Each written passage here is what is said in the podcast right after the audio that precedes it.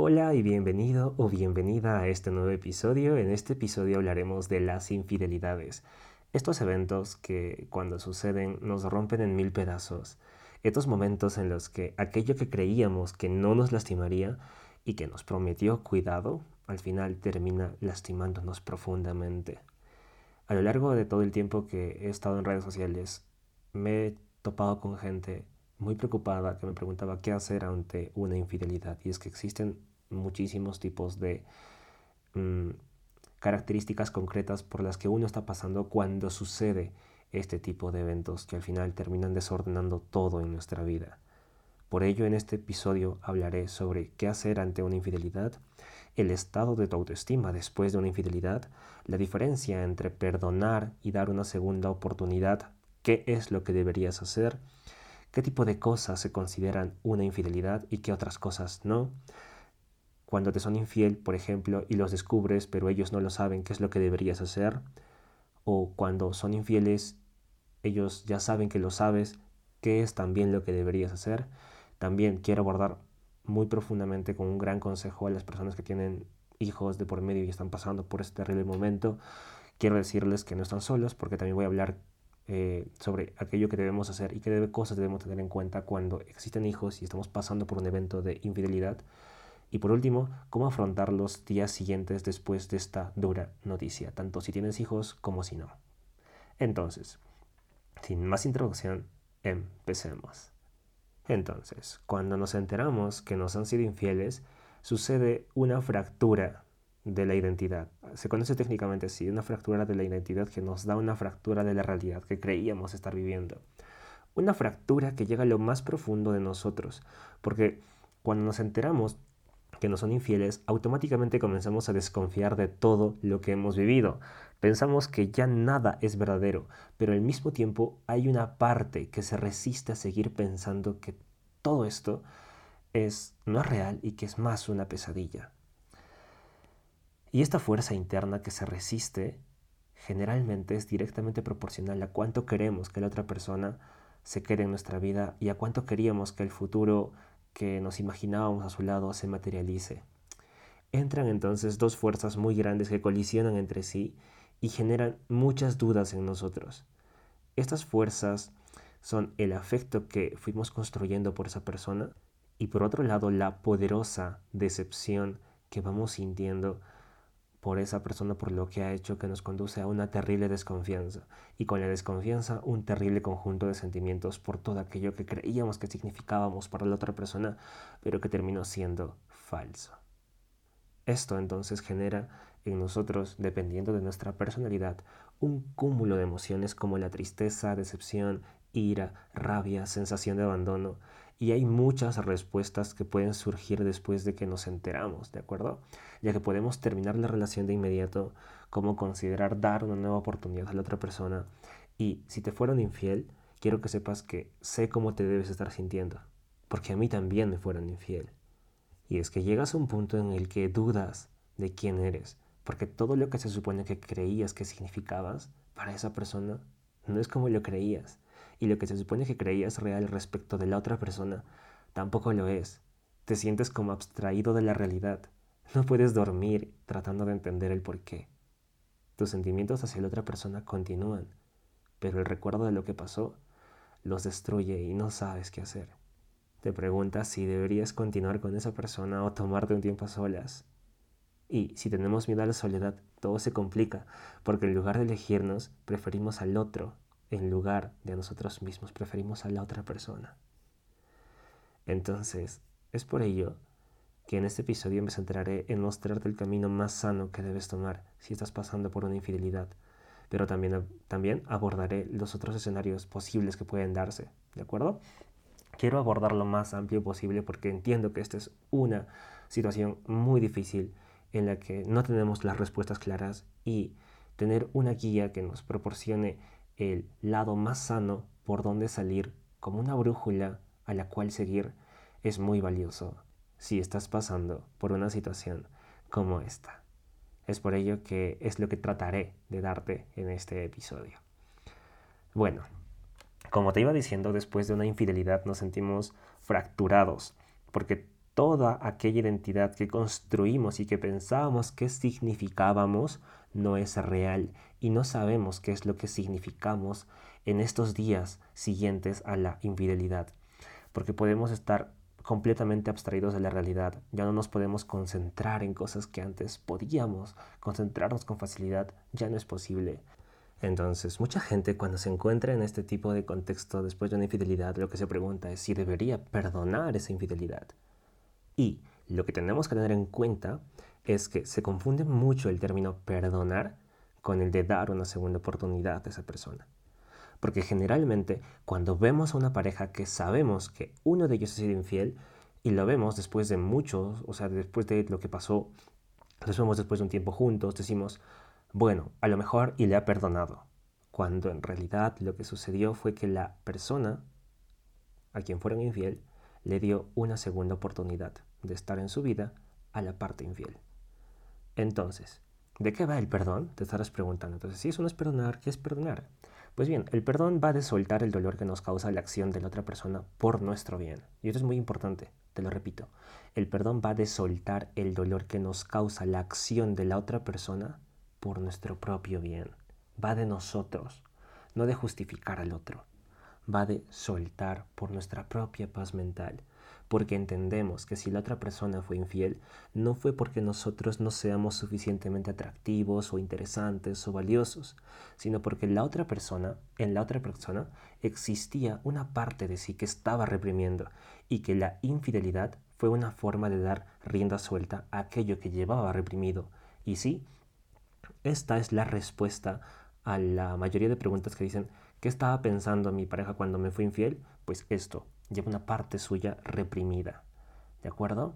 Entonces el perdón va de entender esto y comprender que la acción de esa persona no tiene que ver contigo.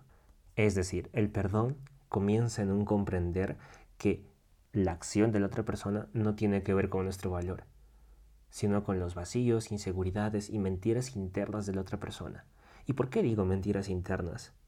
Porque muchas veces, sobre todo cuando uno reprime cosas a sí mismo, lo que sucede es que no las exterioriza y luego sin darse cuenta está siendo infiel para materializar ese tipo de cosas, sobre todo en una relación. Está yendo por otro camino que le lleva a explorar eso que está reprimiendo para sí mismo y muchas veces esto tiene que ver con una infidelidad. Y nuevamente no te sientas culpable por ello porque eso va de el vacío emocional que tiene cada persona en su interior y sobre todo si lo está reprimiendo. ¿Vale? Entonces, esto es algo que quiero que tengas claro. El primer paso para salir del dolor por una infidelidad es aceptar que la otra persona actuó por sus propias inseguridades y vacíos emocionales internos y que esa infidelidad no tiene que ver con tu valor. ¿De acuerdo? ¿De acuerdo? Te lo voy a preguntar. ¿De acuerdo? Porque es muy importante que lo entiendas, que lo aceptes, que lo asimiles y no digas, ay, es que yo no valgo, es que esto me duele, es que yo hice tantas cosas. No tiene que ver contigo tiene que ver con el vacío de la otra persona. Entonces, ahora pasamos a analizar qué es una infidelidad y qué no es una infidelidad. Y la regla aquí es muy simple. Todo aquello que tú sientas que es una infidelidad, porque es algo que tú no harías con una tercera persona a la relación, porque es algo que consideras que rompe el pacto de fidelidad con tu pareja, es una infidelidad.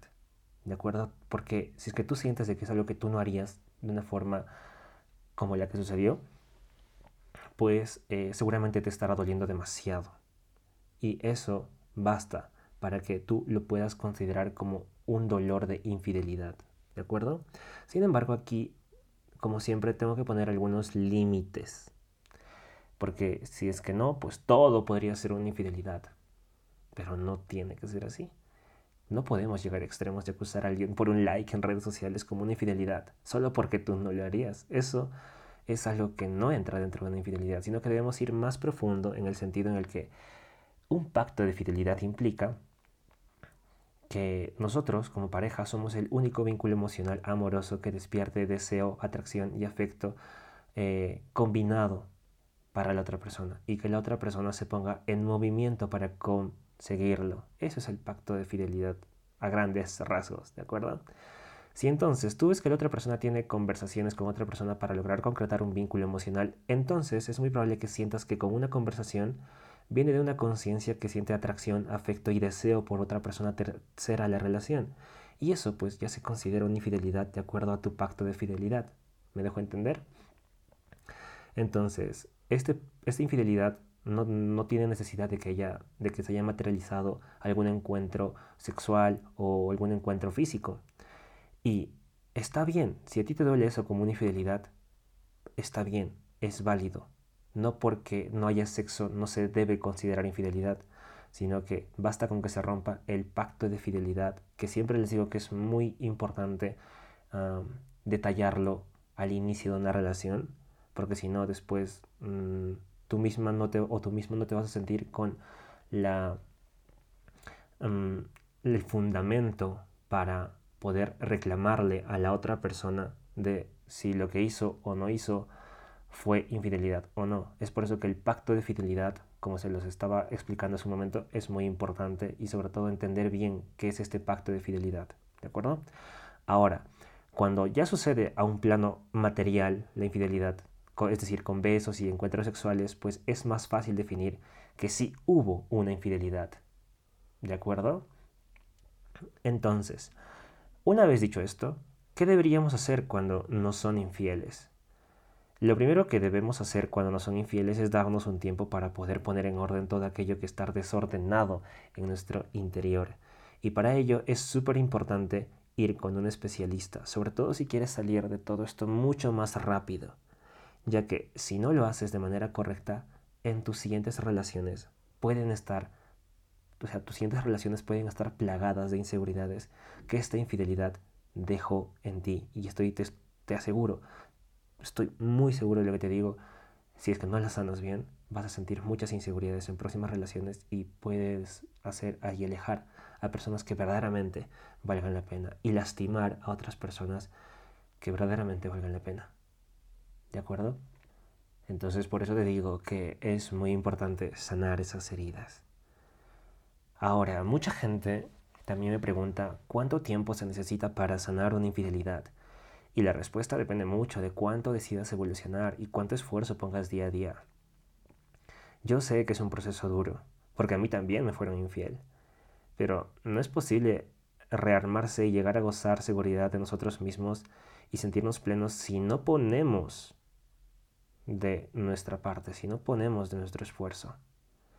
Y como te decía, también a mí me fueron infiel y cuando tienes miedo a la soledad, todo esto se complica porque de alguna forma nos engañamos pensando que lo que hicimos y construimos con esa persona vale más la pena que nuestra propia paz mental y que podemos perdonarle con la esperanza de que así el otro pueda ver cuánto le amamos y no vuelva a hacerlo.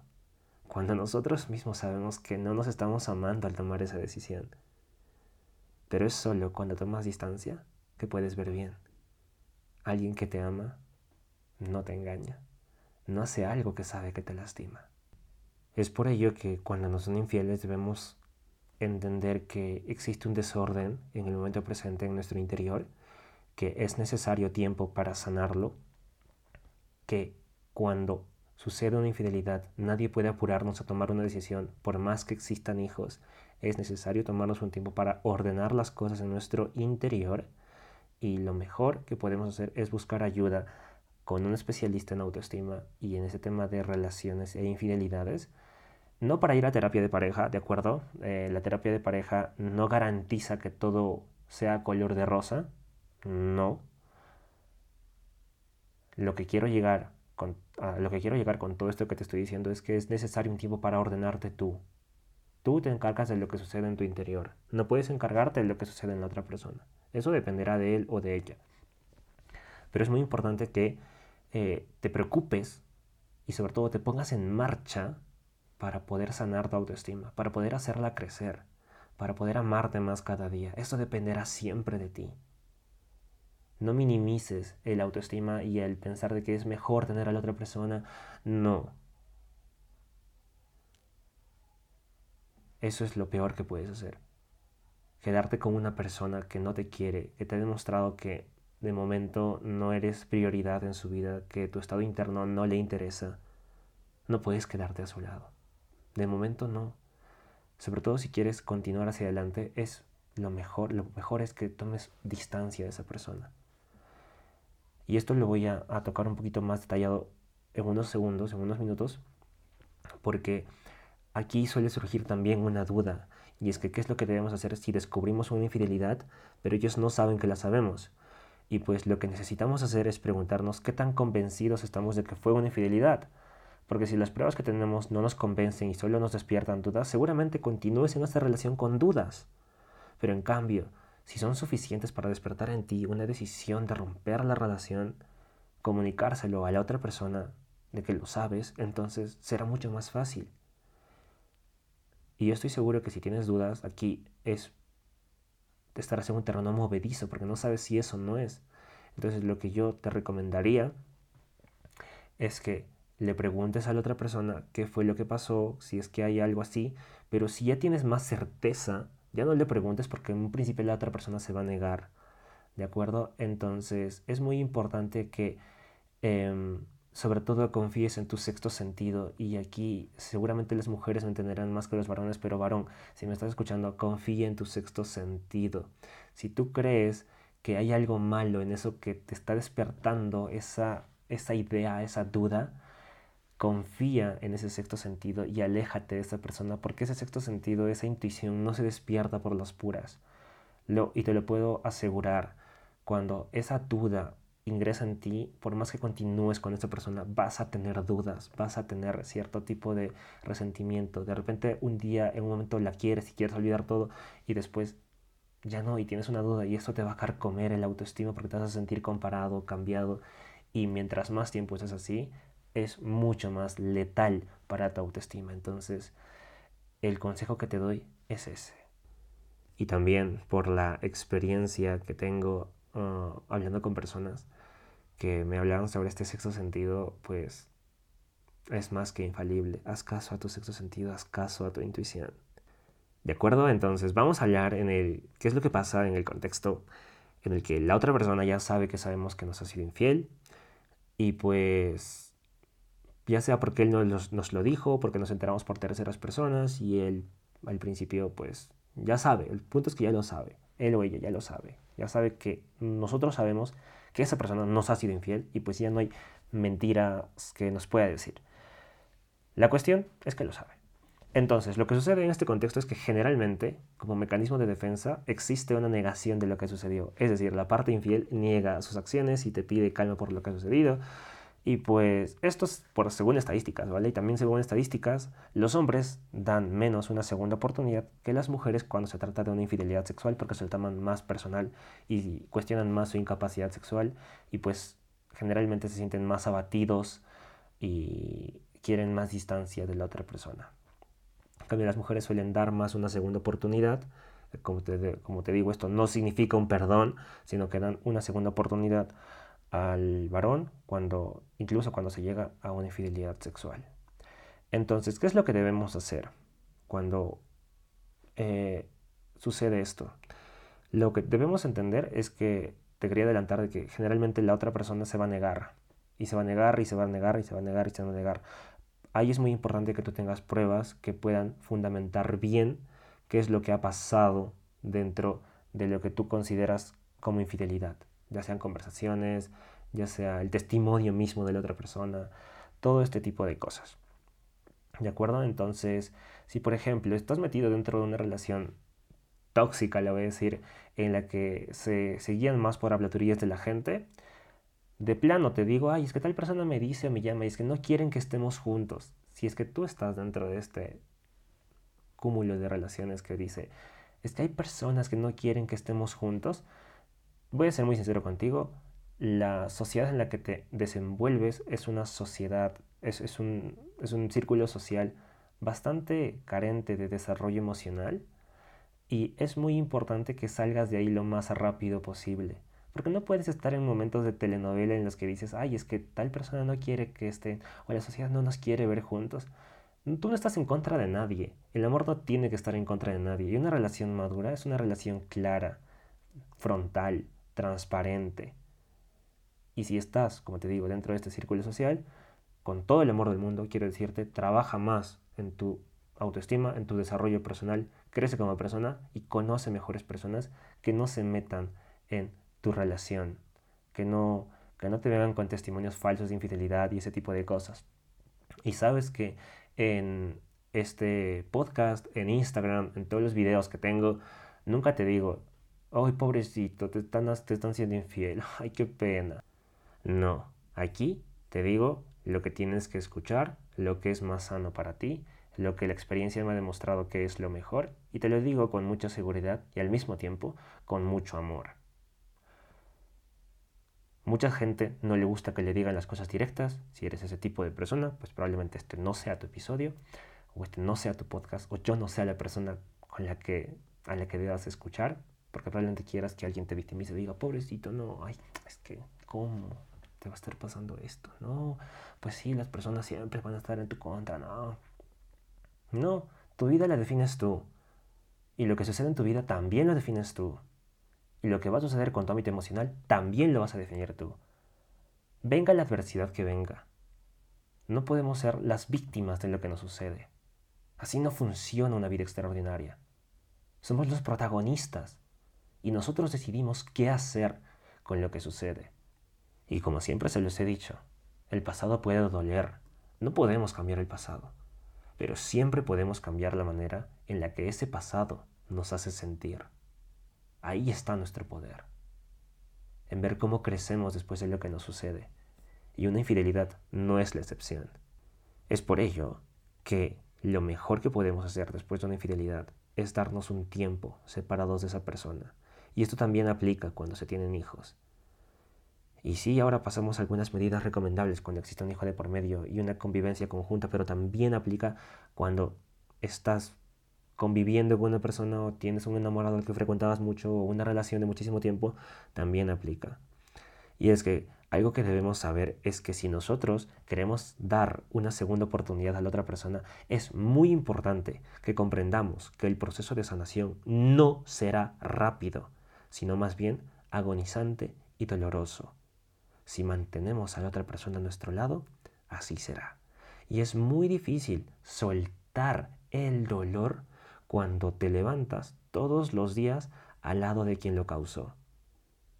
Es muy difícil lograrlo y por experiencia te lo digo, por todos los libros que he leído, por estadísticas que algunos libros tienen en su interior, te digo que es muy difícil lograr un perdón profundo y una superación plena cuando te levantas al lado de la otra persona que causó ese dolor en ti. En cambio, si tomas distancia de la otra persona, lo que pasa es que tienes tus momentos de soledad y en la soledad, la soledad en sí te ayuda a volver a encontrarte. Más aún, si lo acompañas de terapia, el proceso se acelerará muchísimo y tus hijos no sufrirán tanto porque al final terminarás ah, sanando toda esta herida en cuestión de meses. Imagínate, medio año ya es suficiente muchas veces. Y tus hijos no van a sufrir tanto y tampoco lo harás tú. Tus hijos no sufrirán tanto porque al tener al lado padres que no están bien consigo mismos y, tener, y que tienen sus problemas ahí internos afectuosos, es mucho más lesivo para ellos que tener padres que están separados por un tiempo. Y que después, si es que tú decides dar una segunda oportunidad, pues están juntos. Y si es que no, pues el niño entiende que gran parte de decidir y de madurar emocionalmente es procurar la propia paz mental de uno mismo. Y si es que tú sientes de que por la infidelidad de la otra persona, la otra persona pues no te supo dar tu valor y te das tú tu lugar separándote de esa persona porque no permites ese tipo de cosas en tu vida, el niño tiene ese, ese mensaje también y desde grande también va a tener ese, esa, esa misma fortaleza emocional. Pero todo depende de cómo se lo comunicas, porque recuerda, los niños, sobre todo si tienes niños que están dentro de los 10 años, no van a hacer caso a lo que tú les dices y le dices, no, hijo, yo estoy bien, y estás ahí cargado de ansiedad, el niño hace la ansiedad suya y hace esa energía, ese lenguaje no verbal que al final es tu verdad interior, su verdad interior. Y después tiene ese mismo modo de relacionarse con las demás personas, pensando de que su verdad interior debe ser tapada porque al final no vale y él debe comunicar otras cosas. Mucha gente piensa que por los hijos deben estar juntos, y en realidad los niños se llevan la peor parte al ver que tienen padres que no se quieren, y que el otro lo lastima y que la otra persona, para que todo siga igual, se mantiene al lado de ellos y pues se traga sus emociones, ¿qué tipo de mensaje crees que reciben ellos? ¿Cómo crees que serán sus relaciones en un futuro? Es mejor mostrarles la paz, que la paz interna es lo más valioso y que se vale tomarse un tiempo para decidir bien, que la plenitud de uno mismo es lo que más importa y que nadie puede hacerlo realidad sino nosotros mismos. Quiero que sepas que es solo cuando tomas distancia de esa persona que puedes ver que ahora que te sientes fragmentado, como te decía en un principio, sé por lo que estás pasando, porque no sabes quién eres, que te sientes destruido o destruida, tienes que saber que es cuando más te necesitas a ti. Te necesitas a ti para curarte. Necesitas rearmarte y pegar tus partes con amor. Necesitas reconstruirte. Es solo cuando tomas distancia que te das cuenta que el otro no tiene nada que hacer en este proceso. De hecho, ya hizo suficiente al romperlo. Eres tú quien tiene que rearmarse y amarse. No le debes explicaciones a nadie. Y tampoco debes decidir nada ahora. Si el otro quiere irse, que se vaya. Muy pronto verás que no le necesitas. Muy pronto verás que renacerás. Muy pronto verás que depende solo de ti cuánto decides brillar. Espero que este episodio te haya gustado, espero que, haya sido un poco nutritivo para ti, porque son pequeñas cosas que si las sabemos bien, podemos decidir mejor. Recuerda que si este episodio te ha gustado o si te ha ayudado de alguna forma, Califica este podcast con cinco estrellitas porque eso nos va a ayudar a llegar a más personas que quizás tienen las mismas dudas que tú al momento de entrar a este podcast. Y pues si tienes cualquier sugerencia, cualquier duda o cualquier sugerencia sobre todo, pregunta, puedes hacérmela llegar al Instagram y decir, ¿sabes qué? Me encantaría que toques este tema en podcast porque ya saben que los que están escuchando el podcast y los que me mandan mensajes con la palabra podcast, pues los leo más Ah, con más prioridad que las otras personas, porque sé que son personas que se esfuerzan que toman un tiempo adicional para crecer y pues como tú, yo también en algún momento necesité este tipo de respuestas y pues no las encontré y tuve que averiguarlo todo por mi cuenta. Y pues es muy duro ese, ese momento y pues espero que este episodio te haya acortado todo ese tiempo de investigación y que te lo haya mostrado todo más comido, directo, claro, crudo y sobre todo sincero. Así que ya lo sabes, si este episodio te ha gustado, dale 5 estrellitas. Si estás en Apple Podcast, en Spotify o desde donde estés escuchando esto, pues califícalo con 5 estrellas. Y nos vamos viendo la siguiente semana. Espero que tengas una excelente semana. De hecho, si estás escuchando esto porque estás pasando por una infidelidad, quizás no sea la mejor semana, pero de todas formas te mando las mejores vibras desde aquí y estoy seguro que todo esto pronto mejorará. Te mando un gran abrazo y nos vemos. Chao.